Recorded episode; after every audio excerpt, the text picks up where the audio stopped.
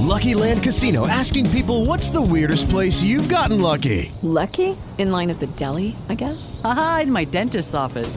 More than once, actually. Do I have to say? Yes, you do. In the car before my kids' PTA meeting. Really? Yes. Excuse me, what's the weirdest place you've gotten lucky? I never win and tell. Well, there you have it. You can get lucky anywhere playing at LuckyLandSlots.com. Play for free right now. Are you feeling lucky? No purchase necessary. Void where prohibited by law. 18 plus. Terms and conditions apply. See website for details. En su agenda del día no hay tiempo para Dios, no hay tiempo para orar, no hay tiempo para ir a la iglesia, no hay tiempo para congregar, no hay tiempo para leer la Biblia un rato, para meditar, sentarse con tu familia, no hay tiempo, estás ocupado, todo el tiempo ocupado, tengo que trabajar, tengo que pagar, tengo que ir para acá, tengo que ir para allá, tengo que regresar, no tienes tiempo ni para comer. Tienes todo una agenda de cosas, estás sumamente ocupado. Pero en tu agenda, entiende, a ti te estoy hablando y no seas necio. Ya, ¿quiere que te diga qué cosa es necio? Te lo repito de nuevo. No, mejor no te lo repito porque te estás molestando.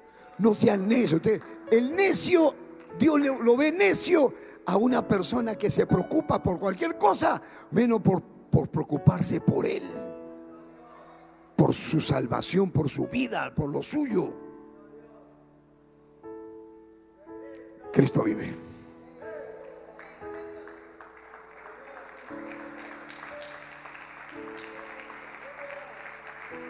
¿Por qué Jesús dio esta parábola a esos dos hermanos que estaban peleando por la propiedad? Para enseñarles. Porque ¿qué cosa aprendemos de este necio? Que la prosperidad del necio es que transitoria.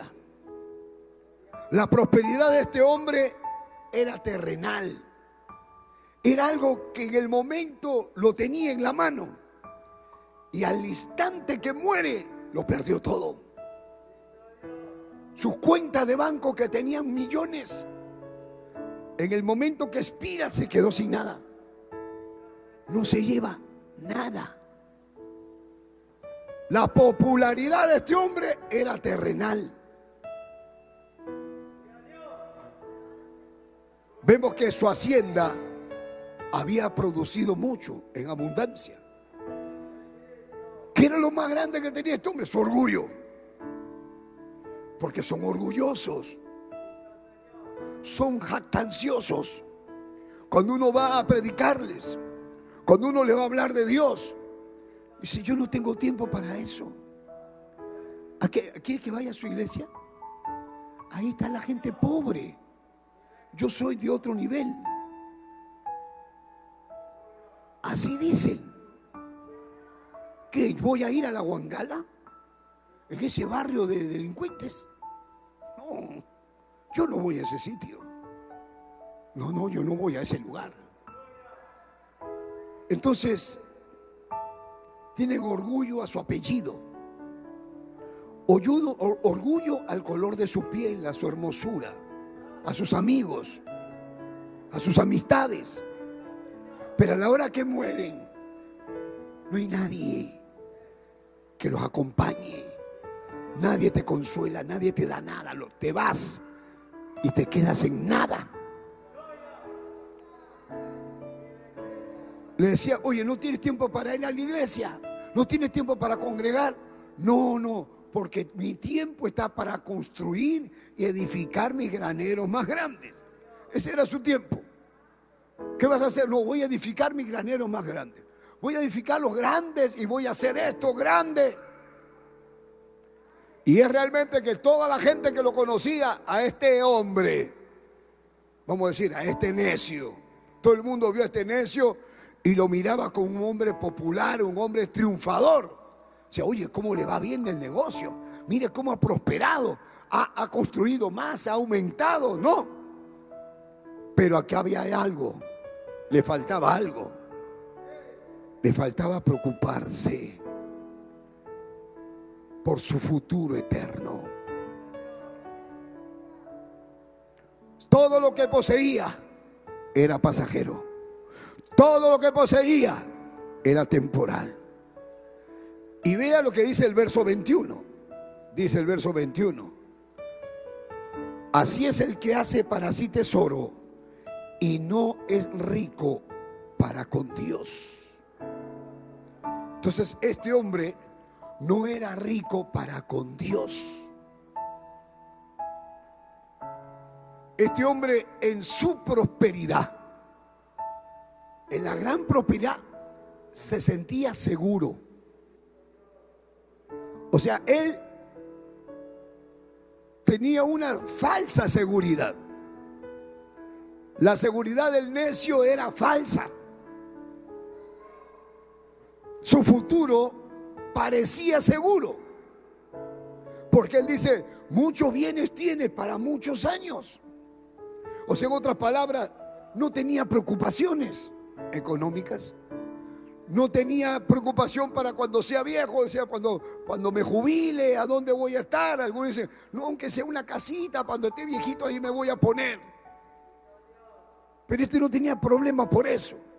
No se preocupaba por eso porque ya se había asegurado. Él se aseguró para todo esto. El presente que él tenía, su presente como usted, que ahora está presente, que ahora está bien, que ahora le va bien, pero está escuchando este mensaje, es para hacerlo reflexionar que en medio de su bendición, en medio de su prosperidad, en medio de que todo le va bien, saque tiempo para Dios y no sea necio. No viva ajeno de la vida de Dios. Entienda, hay un Dios en el cielo que le da vida a usted. Usted no tiene vida propia. Usted recibe vida.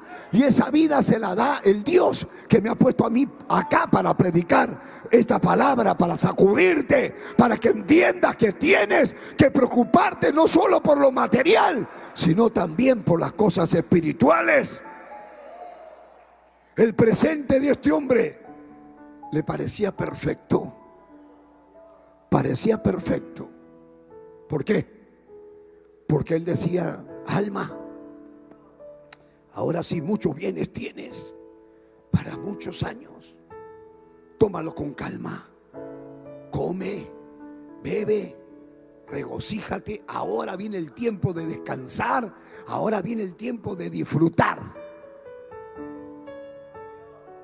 Usted ve que en los planes futuros no estaba Dios.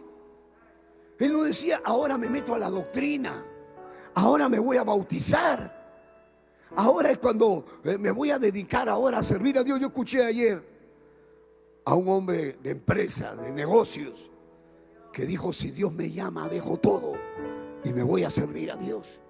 Y no me interesa la plata, lo que quiero es servir a Dios porque eso es lo que más me gusta. Es que lo más grande que hay es servir a Dios. Trabajar para el cielo. Hermano, es lo más grande que hay, trabajar para el reino de los cielos. Alaba lo que está vivo.